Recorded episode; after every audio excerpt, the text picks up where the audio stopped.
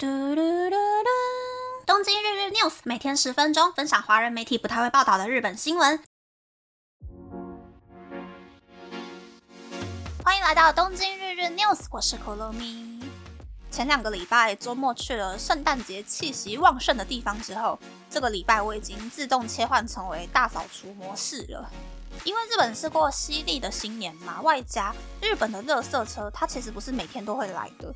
为了让我下一个礼拜可以轻松的度过，也为了不要让管理员觉得啊年底最后几天为什么垃圾可以堆得跟山一样，所以我决定呢慢慢的打扫家里的每一个角落。不过，是说这个时候啊，雅虎首页居然出现了东京都二十三区呼吁尽量不要丢大型垃圾的新闻。我想说，是二十三区的人垃圾太多了吗？今年出门放风买太多有的没的，所以年底要处分很多垃圾吗？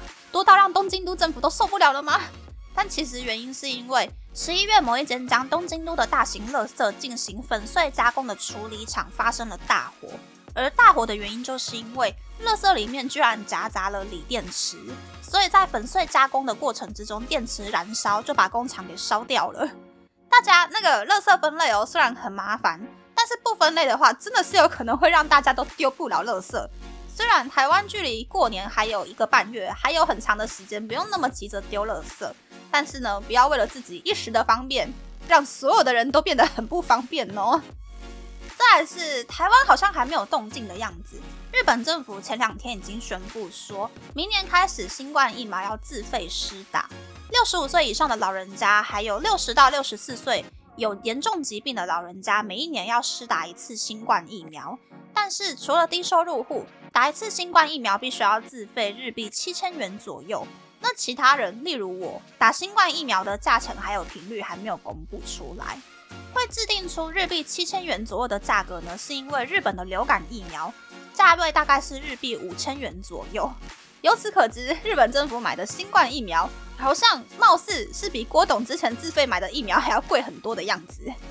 我觉得啦，台湾的医疗费真的是很便宜。现在去小诊所挂号的价格大概是台币两百块嘛。日本去小诊所挂号虽然是日币六百元左右，但是台湾的诊所会给药，日本要另外再去药局排队拿药，而且药的价格参差不齐，看一次病算下来至少要喷掉日币两千元吧。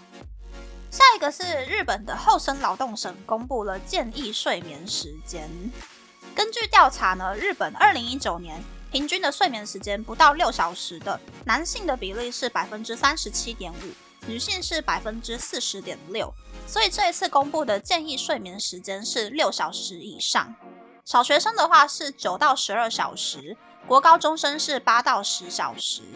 而老人家呢，为了要避免一直躺对身体不舒服、不健康，所以建议躺在床上的时间不要超过八个小时。然后呢，就是为了避免摄取过多的咖啡因，咖啡一天建议喝七百 m 就好。为了要有良好的睡眠品质，也建议说不要喝酒。嗯，我上国中之前真的每天都有睡满九小时。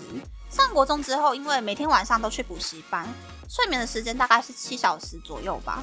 上大学之后，我开始有意识的每天睡满八小时。出社会之后，可能因为加班、排班、压力等等的原因，就寝的时间还有平均睡眠时间就变得很乱七八糟的。现在每天大概是睡六小时左右吧。其实这样子很不健康，大家千万不要学我。最后是长野县的地方新闻，大家都知道日本人从小都跟家长一起泡澡吧。在家里一起泡澡就算了，去温泉或是去澡堂之类的公共设施，即使性别不一样，但是小朋友还是会跟着家长进入不同的澡堂里面泡汤。原本长野县的长野市，九岁以下的小朋友可以跟着家长进到和自己的性别不一样的澡堂泡汤，但是长野市从十二月十一日开始宣布，把年龄下修到六岁，而下修的原因是预防性别犯罪。其实这个年龄限制是日本各个乡镇市可以各自去决定的，在日本没有一个标准存在。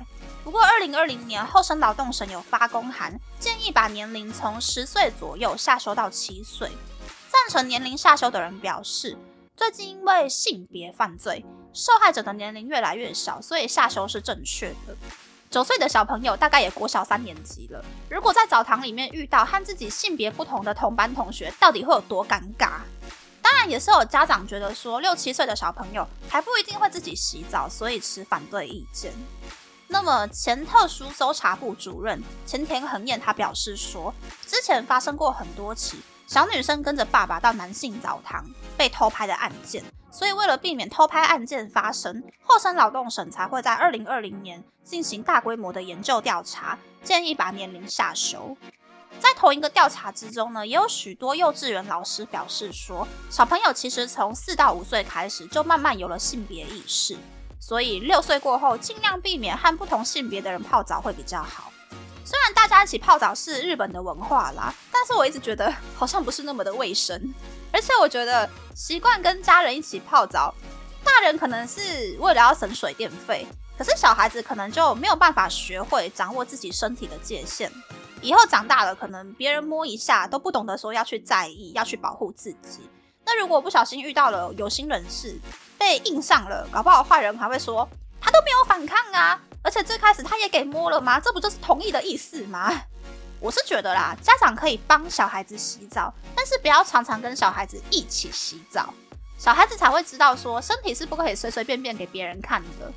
然后也尽量不要同时把男宝宝还有女宝宝塞到同一个浴室里面洗澡，家长可能会觉得呃很方便拿一打二，但是很多人长大之后想到小时候。跟感情不是很好的兄弟姐妹一起洗澡都被看光光了，应该会很不爽吧？我觉得啊，大人面对小孩子的时候，要用和自己相同的规格去对待小朋友，不要为了自己的方便对小朋友做出如果发生在自己身上的时候会很不爽的事情，小孩子才能够比较容易建立出身体界限、性别认知还有道德方面的界限。那么那么这次的分享就到这边，不知道大家喜不喜欢这样的节目呢？欢迎大家留言和我分享你的想法。喜欢这个节目的朋友，可以在 Apple、Spotify、三 on KKBox、First Story、Mr. Box 等 Podcast 平台和 YouTube 订阅《东京日日 News》，多多按赞、评分，或是在三 on 小额赞助这个节目。还可以在 Instagram 追踪《东京日日 News》Day Day Tokyo 的账号哦。拜拜。